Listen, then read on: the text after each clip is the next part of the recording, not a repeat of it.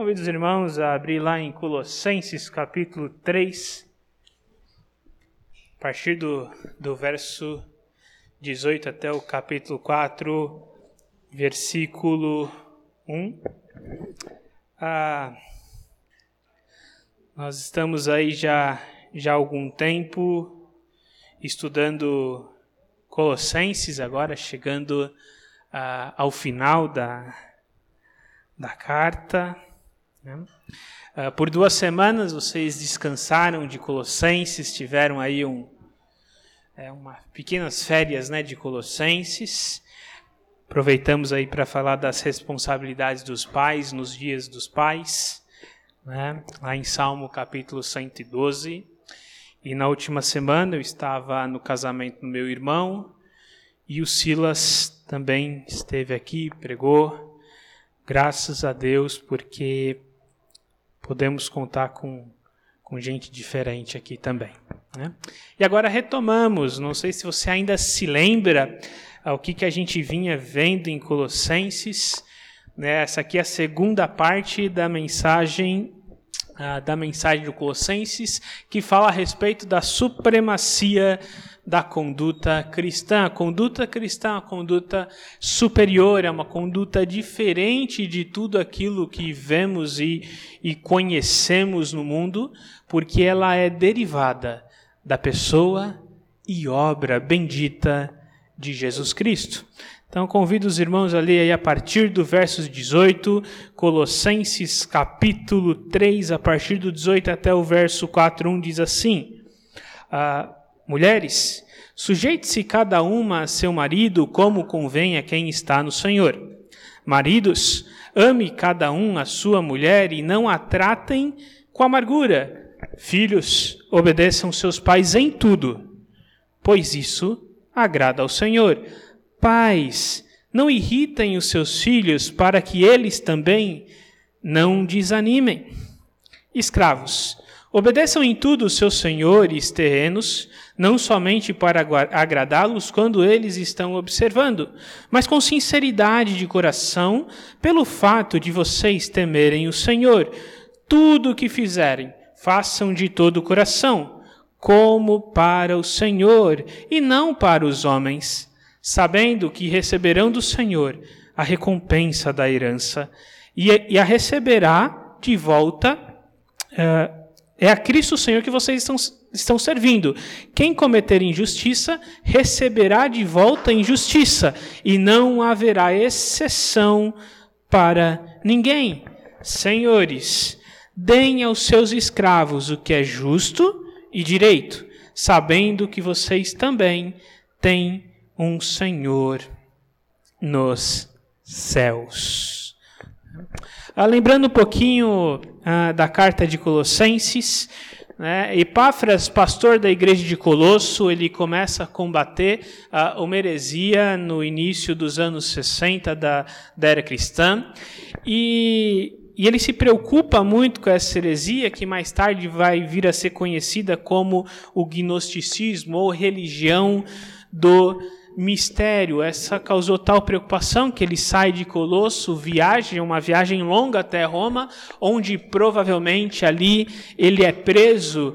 O apóstolo Paulo recebe a necessidade, era uma ajuda apostólica necessária, e ele envia essa, essa carta. Hum? A, igre... a, a, cidade de Colosso ela tinha três grupos principais, né? gregos uh, mais filosóficos, mais teóricos, judeus legalistas e os, frí... e os frígios místicos. Então essa heresia ela veio muito bem a calhar dentro da cultura, porque essa religião de mistério ela deslocava a vida pessoal da vida religiosa. Né? E, e, e atribuía um valor especial, uma espiritualidade especial a quem uh, dominasse filosofia, a quem fosse legalista, tivesse um, um estilo de vida legalista ou causasse sofrimento ao próprio corpo no momento de culto, e a quem uh, buscasse por experiências místicas, sobrenaturais. Então, aquilo que essa religião de mistério ela uh, promovia, ela vinha uh, bem a, a, a, calhar, bem a, a se desenvolver naquela cultura. Por isso que Paulo ele começa a desenvolver um argumento na carta que nós temos visto semana a semana. Primeiro ele se apresenta como apóstolo, ele não era conhecido daquela igreja, né? Ele era uma plantação de igreja dele indireta. Ele estava lá em Éfeso e alguns que ajudavam ele iam para cidades menores. Epáfras era um exemplo desse. Por isso que ele menciona lá no versículo 2 a pessoa de Timóteo e de Epáfras. Então, porque eram pessoas mais familiarizadas com a igreja. Depois ele, ele identifica aquela igreja como uma igreja de Jesus Cristo. Ainda que lidando com heresias, ainda com alguns irmãos na dúvida, cambaleando, eu vou para lá, eu fico aqui, é o ensino apostólico, é o gnosticismo, é o misticismo, é o ascetismo, ah, para onde que eu vou nessa cidade aqui? Paulo fala assim: olha, eu sei que vocês são cristãos, porque eu sei, eu tenho ouvido da fé e do testemunho de vocês. E aí Paulo ora por essa igreja, mesmo sabendo que era uma igreja séria, por, passando por um momento difícil, ele ora, ele intercede por essa igreja. Em seguida, ele começa a lidar com os problemas. Do verso uh, 1, 15 até o 20, ele mostra a supremacia da pessoa de Jesus Cristo. Nada é superior a Jesus Cristo. Nenhuma religião, nenhum mistério, nada. Depois ele evidencia a supremacia da obra de Cristo. Em seguida, ele fala da supremacia da espiritualidade cristã.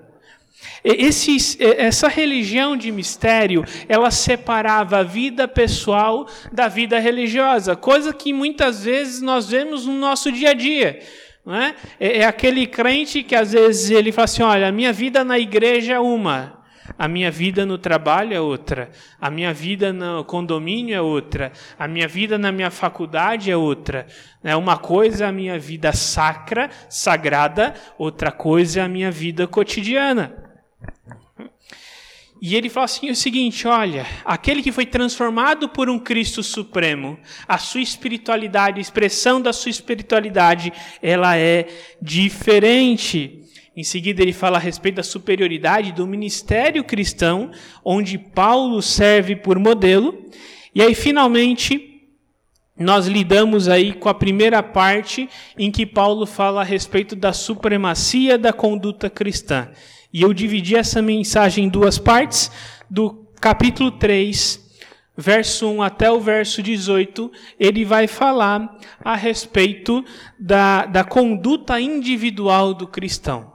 Né? De, de quem ele é, a, a, da, da sua postura, do, do ser um novo homem, uma nova mulher, um trans, alguém transformado, e com isso ele já lida um pouco com essa característica dos hereges, em que eles falavam: olha, você pode ter uma espiritualidade diferente e viver a sua vida de qualquer jeito. O que Paulo está dizendo aqui é assim: olha, não, você não pode.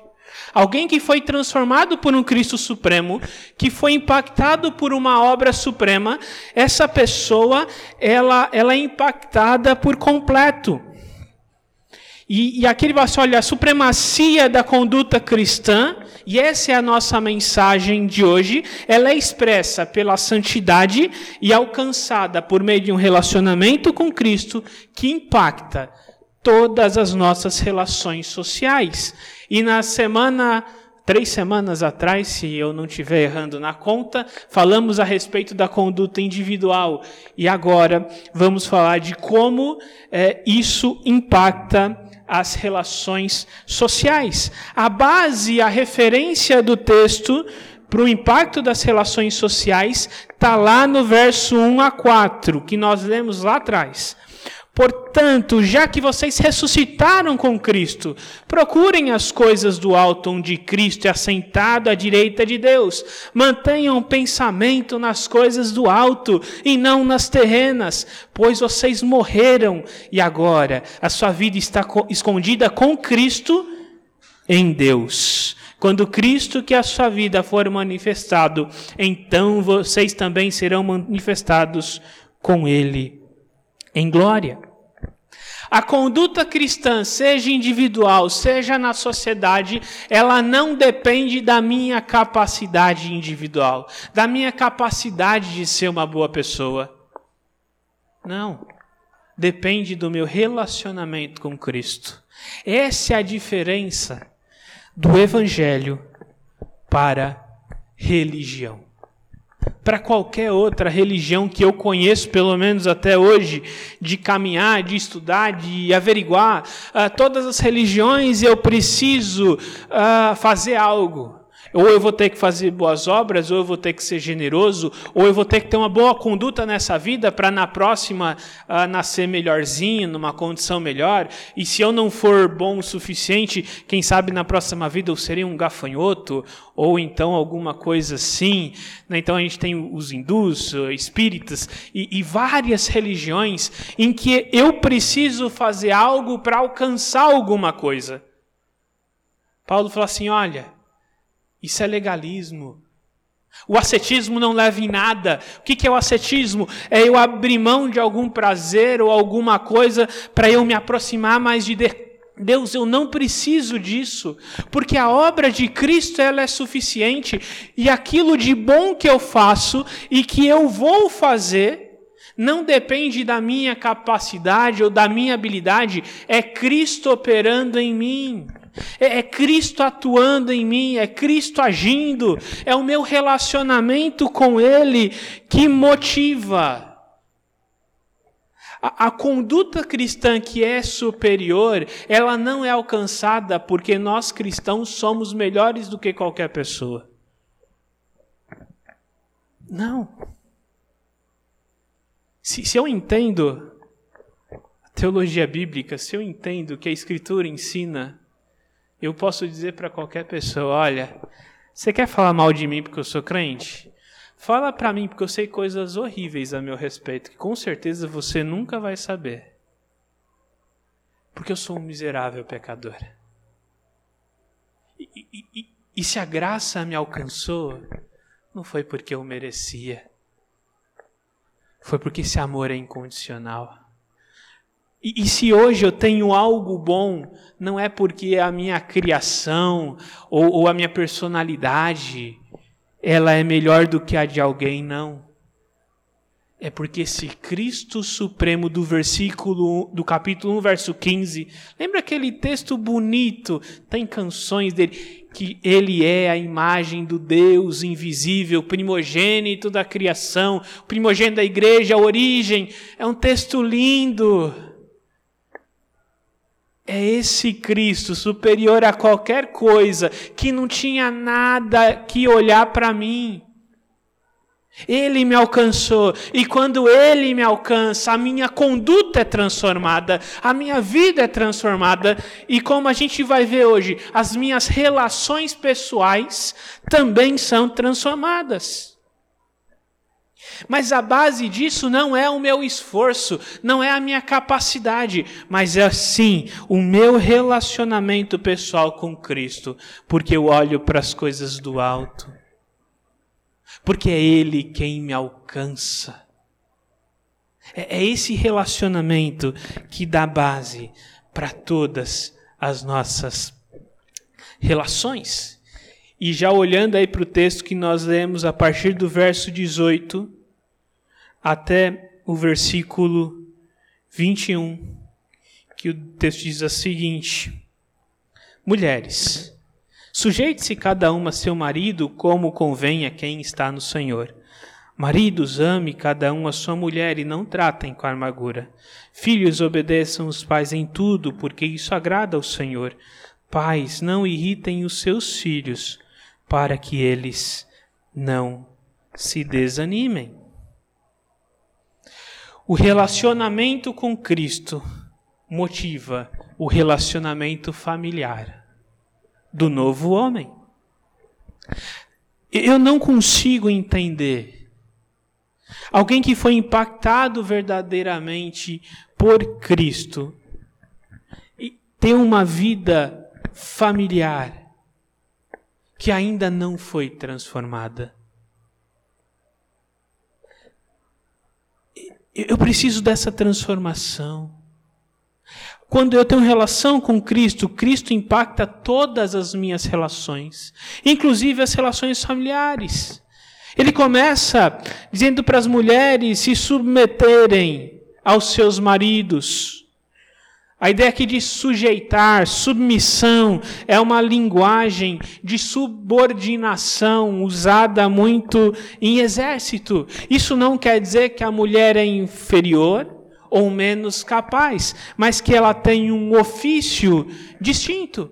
Conversando certa vez com uma pessoa que ia receber aí um cargo alto militar, e, e, ele, e ele falou: Olha, eu tenho pessoas abaixo de mim que têm mais experiência que eu, são mais competentes.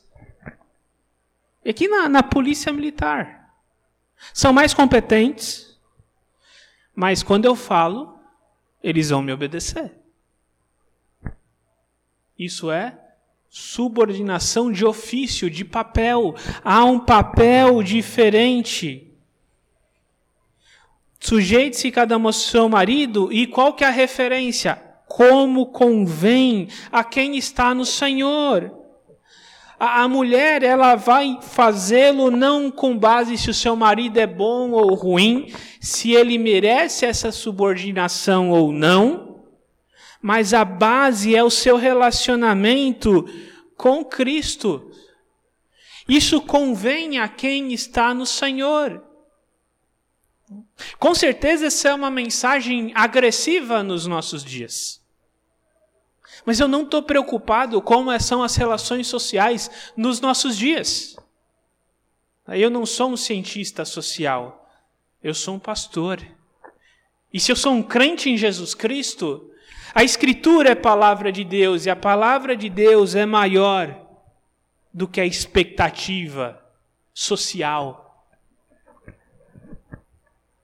E, e ele continua. E ele continua o texto. Maridos, ame cada um a sua mulher e não a tratem com amargura. Não a tratem com, com amargura. O amor nem sempre é um sentimento. Mas nesse caso, ele é uma ordem aos maridos. Assim como sujeitar-se é uma ordem para a esposa, o amar é uma ordem para o marido. Com certeza, nem todos os maridos têm a sorte que eu tenho de conseguir amar minha esposa plenamente e o tempo todo. Né? Talvez para alguns outros maridos isso seja uma tarefa mais difícil. Não é? Mas aqui está no imperativo: ame, sujeite-se. Para nós cristãos, essa não é uma alternativa. Paulo ele está dando uma ordem aqui. E a referência de obedecer a essa ordem não é a nossa capacidade, porque se uma mulher tiver que se subordinar pela sua própria capacidade, provavelmente ela não vai. E muitas vezes, porque é mais capaz, porque ah, o marido talvez tenha algum problema para resolver uma questão, e a gente vê isso no dia a dia. Se o homem, pela sua própria capacidade, ele tiver que amar a sua esposa sempre, pela sua, pela sua própria condição, ele não vai fazê-lo. Essa ordem ela só pode ser obedecida com base num relacionamento com Cristo lá do capítulo do capítulo 3, lá no início, verso 1 a 4. O verso 1 a 4 é a base para toda a nossa obediência, a nossa conduta cristã. Eu tenho uma conduta superior e diferente, não porque eu sou capaz, mas é porque Cristo atua poderosamente em mim. E ele vai continuando, filhos. Né, ali no versículo 20. Filhos, obedeçam seus pais quando eles têm razão. Não. Obedeçam Em tudo, a menos que a ordem, é, de uma forma objetiva, contrarie uma ordem da Escritura, a, a menos que seja essa a condição, e aí importa obedecer a Deus e não aos homens. Mas se não for essa a condição, um filho deve obedecer o seu pai em tudo. Por quê? Porque isso agrada ao Senhor. Isso agrada ao Senhor. Por outro lado, pais, em algumas versões talvez coloquem não provoquem os seus filhos ou não irritem os seus filhos para que eles não desanimem. E aqui um grande desafio, né? Parece que vim aqui duas vezes seguida para para deixar um peso no, nas, nos ombros dos homens, né? Olha a responsabilidade que nós temos, o equilíbrio entre disciplinar e não servir de desânimo. O nosso papel é animar os filhos no Senhor. É, é que os filhos tenham alegria no Senhor. E esse, pessoalmente, para mim é um desafio grande, né? Agora que a minha esposa está indo aí para os 45 do segundo tempo, né? Logo a gente conhece uh, o Natan e, e, sabe como é fama de filho de pastor, né? Coitado, né? Minha esposa é filha de pastor, ela sabe como é. Né? Ela falou que não ia casar com um pastor, mas depois viu a minha simpatia e não teve jeito. Né? Mas é um desafio ser filho de pastor. Porque às vezes o pastor tem tempo para todo mundo, menos para sua família.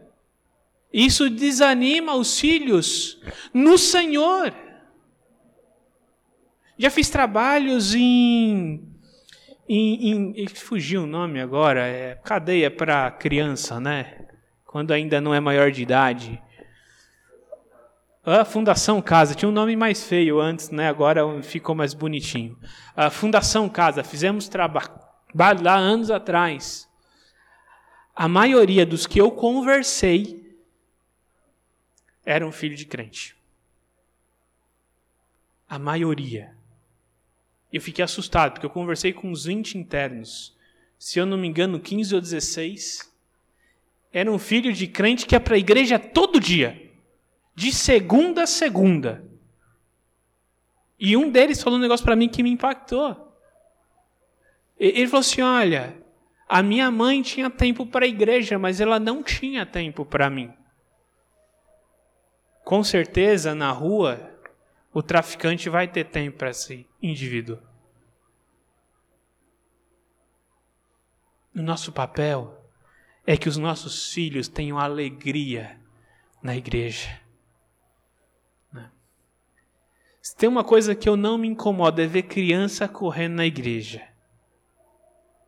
É, tem gente que às vezes fica meio incomodado, né? Olha a criança e tal. Ela tem que ter alegria na igreja. Ela tem que ter alegria com os irmãos em Cristo. Isso eu gosto muito daqui, né? A gente tem algumas crianças bem pequenas, poucas, e o resto adulto, né? E mesmo assim a gente vê essa essa relação de gerações. Vamos ver se a hora que eles se tornarem adolescentes vai continuar essa boa relação, né? Eu já vamos morando agora, porque adolescente é adolescente. Mas por enquanto, a gente vê essa alegria, nós precisamos animar os nossos filhos no Senhor e não sermos motivo de desânimo. O marido não deve ser razão da amargura da sua esposa. Ele deve amá-la como Cristo amou a igreja. A esposa, ela não deve ser aquela que diminui o seu marido mas aquela que serve junto, porque se a linguagem é de exército, ainda que haja uma subordinação de ofício, ambos seguem a mesma missão. E é isso, e é, é, é esse aspecto da família que Paulo trata aqui. Olha, o Cristo Supremo não transforma só a sua conduta religiosa, mas transforma a sua conduta em família. Mas não só a sua conduta em família, mas o que alguns autores chamam da sua conduta doméstica. Tá? Por que doméstica? Ah, mas aqui está falando de escravo. Vamos olhar lá, verso 22 ao 25. Escravos, obedeçam em tudo os seus senhores terrenos, não somente para agradá-los quando eles estão observando, mas com sinceridade de coração, pelo fato de vocês temerem o Senhor. Tudo que fizerem, façam de todo o coração como para o Senhor e não para os homens, sabendo que receberão do Senhor a recompensa da herança. É a Cristo, o Senhor que vocês estão servindo. Quem cometer injustiça receberá de volta injustiça, e não haverá exceção para ninguém. Senhores, deem aos seus escravos o que é justo e direito, sabendo também que tem o Senhor nos céus a, a, relação de escravo nesse período é, não é a mesma relação de escravo que estamos acostumados. Eu não sei você se você fez o fundamental, o médio, numa época parecida com a minha, então provavelmente vinha a imagem do escravo, né, alguém negro, pendurado num poste, tomando açoite. Né, período de colonização. Não é essa a imagem da maioria dos escravos em Roma no primeiro século. Eram muitas vezes escravos por dívidas, alguns escravos por espólio, espólio, outros escravos porque foram vendidos por pais, ou nasceram escravos. Há alguns autores que dizem que em determinado momento em Roma chegou a população romana ser, é, ter um terço dela serem escravos.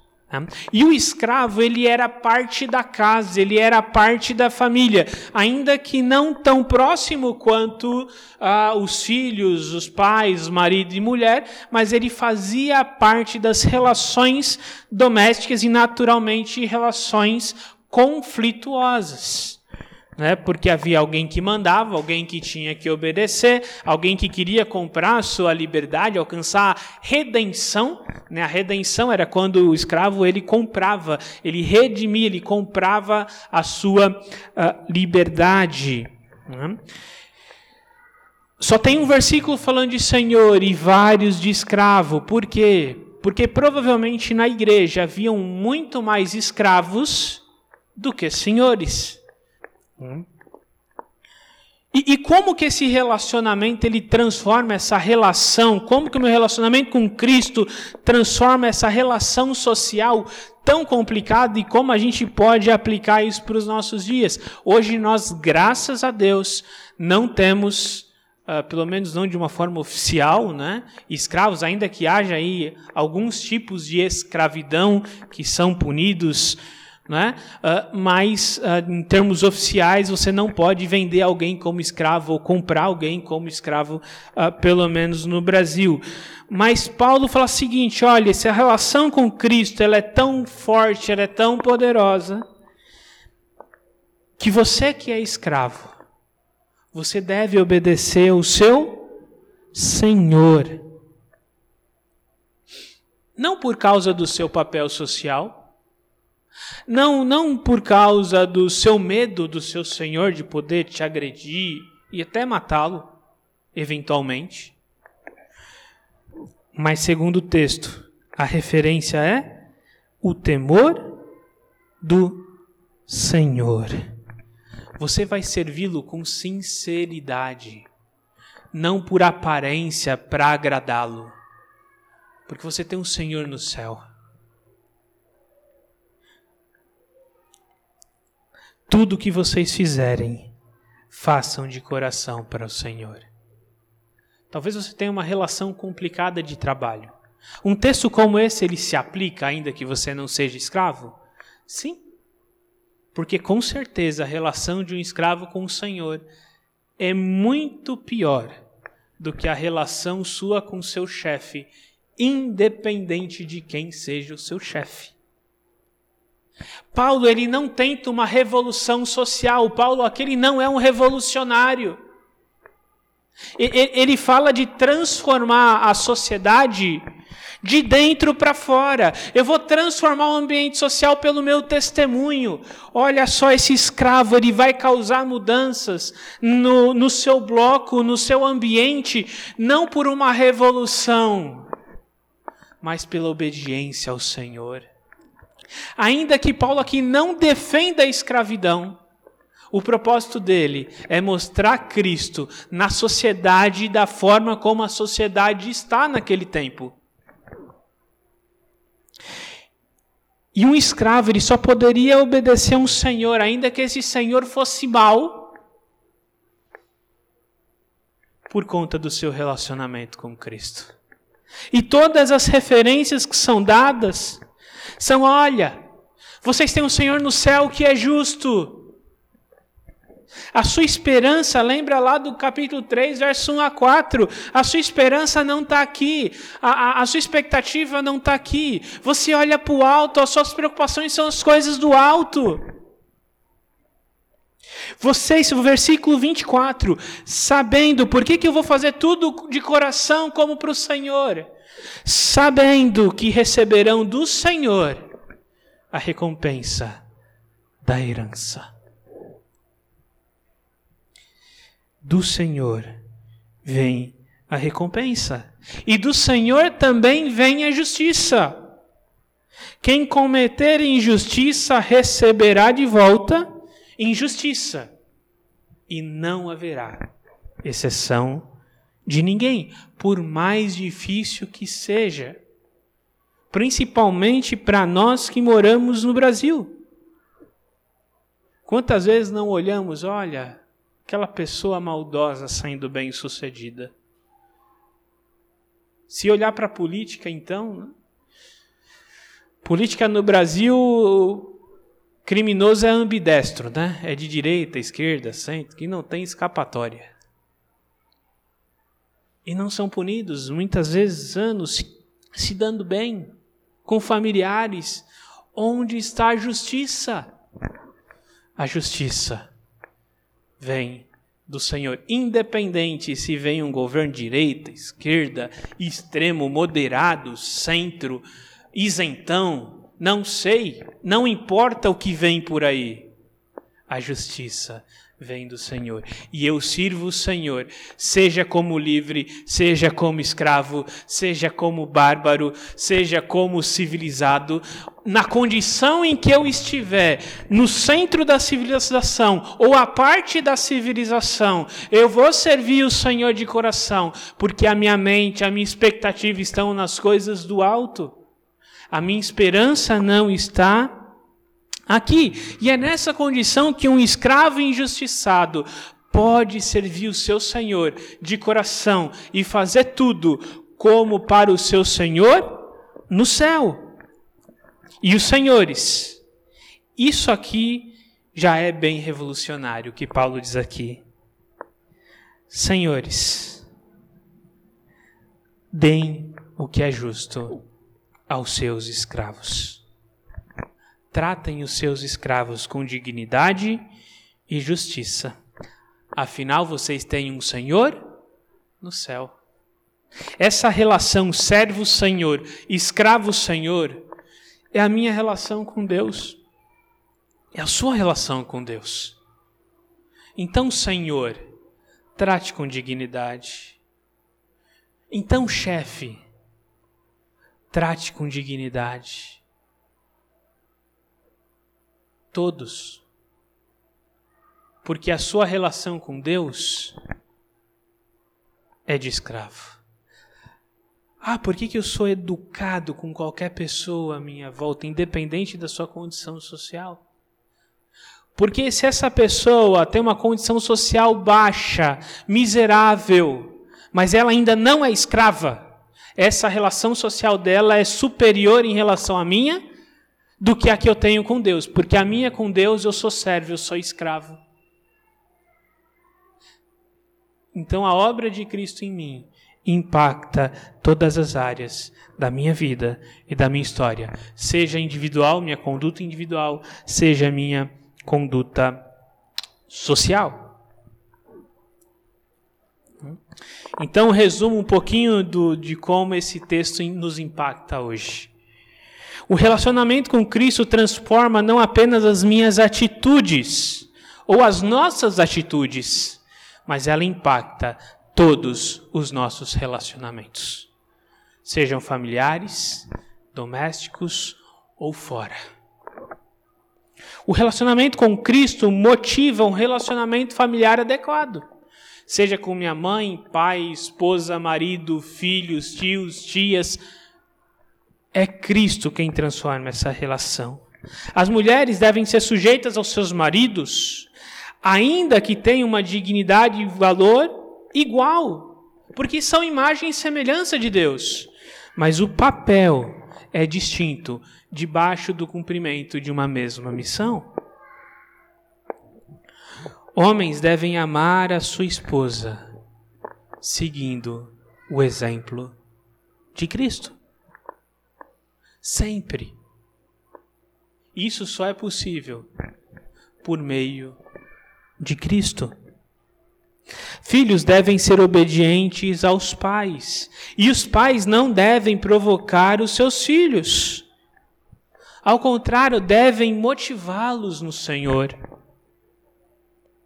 Escravos devem dar bom testemunho e obedecer o Senhor de coração e transformar a sociedade por meio da sua relação com Cristo e não de revolução. Cristo transforma até a, relação mais difícil existente na face da terra, que é senhor e escravo.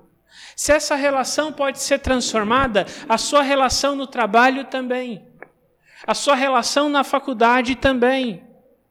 A sua relação aonde Deus te colocar também pode, porque se um escravo pode servir o Senhor de coração, você também pode servir o Senhor de coração no seu trabalho, na sua faculdade, onde Deus te colocar.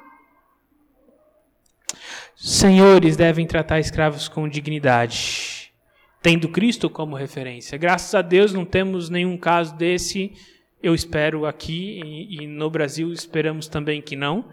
Mas se você é um chefe, se você é um líder, seja na igreja, seja fora, seja no trabalho, seja na sua empresa, trate aqueles que são subordinados a você com dignidade e respeito. Porque lembre-se, você tem o um Senhor nos céus, que é justo.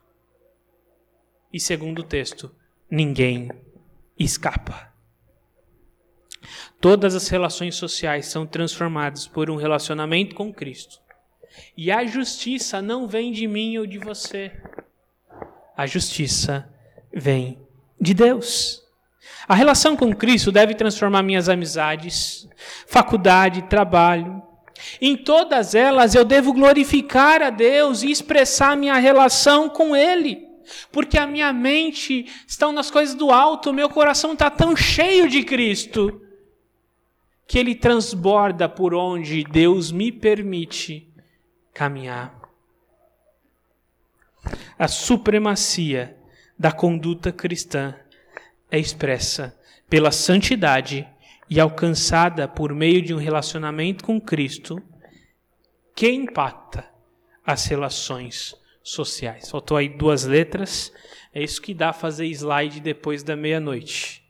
Né? Alguma coisa escapa sempre mas a supremacia da conduta cristã. A minha conduta ela é suprema e superior, não por causa da minha capacidade, mas ela é expressa pela santidade individual e, e ela é alcançada não pela minha capacidade, mas por causa do meu relacionamento com Cristo. E esse relacionamento, essa santidade, essa conduta, ela impacta todas as minhas relações sociais tendo abertura ou não. Talvez no nosso estado hoje nós temos ferramentas de protesto, de mudanças uh, radicais na sociedade por vias legais. Isso pode ser usado? Claro que pode. Agora, e se não puder? Eu vou desobedecer a autoridade que Deus colocou? Não. Eu vou transformar a sociedade onde Deus me permitir estar. Porque o meu relacionamento com Cristo, ele impacta todas as minhas relações sociais. E para finalizar, eu quero deixar aqui dois desafios. O primeiro deles, eu quero que nós avaliemos hoje, durante essa semana, quais são as relações do meu e do seu dia a dia que precisam ser transformados pelo seu relacionamento com Cristo. É, quem sabe lá o, o Igor lá com os alunos amorosos que ele tem, adolescentes, não é só a graça de Deus, não é? Como, como que essa relação pode ser transformada por Cristo? Quem sabe alguém com pacientes, com clientes, com empregados, com chefes, na minha casa, na minha família, no meu condomínio. Como essas relações podem ser transformadas? Como o meu relacionamento com Cristo deve impactar essas relações que eu tenho no meu dia a dia? E o segundo desafio: onde está a minha esperança diante das injustiças sofridas no meu dia a dia? E a gente pode até ampliar. Onde está a minha esperança, na minha expectativa aí de, de liderança de governo? Vivemos num país extremamente polarizado hoje, onde crentes se degladiam. No Facebook, às vezes dá até vergonha. E olha que eu já fui alguém que debati em Facebook, hein? Eu era o cara chato de comentário. Aí, graças a Deus, eu casei, né? E aí a minha esposa gentilmente trocou minha senha, não, brincando. Ela foi me auxiliando pela graça de Deus. Né? Como essas relações, como essas injustiças seja num termo mais amplo, seja no meu dia a dia, no meu trabalho, na minha faculdade. Ah, eu deveria ter sido promovido, mas o chefe optou por promover fulano que não merece, mas tem um bom QI, né? É quem indica, né? Então ele foi promovido. Como eu lido com essa injustiça?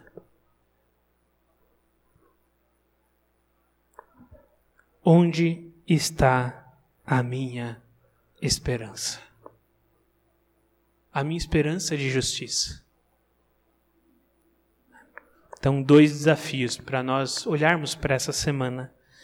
Quais as relações precisam ser transformadas por Cristo e onde realmente está a minha esperança? Porque falar que a minha esperança está com Cristo é muito fácil. Agora, no momento em que somos injustiçados, de fato, colocar essa esperança em Cristo, com certeza é um milagre. Vamos orar mais uma vez ao Senhor.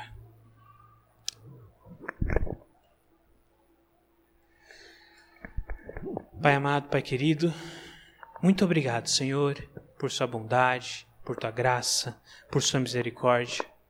Clamamos, ó Deus, que o Senhor nos ajude nos ajude a termos relacionamentos transformados, a termos nossas vidas transformadas e que a referência seja sempre a pessoa e obra de Jesus Cristo.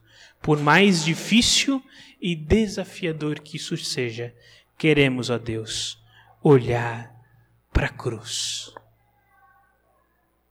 Que essa relação com Cristo que transforma, que ama incondicionalmente, que nos alcançou, que nos perdoou sem nós merecermos. Que essa relação transforme todas as outras relações das nossas vidas e da nossa história. Oramos em nome de Jesus. Amém.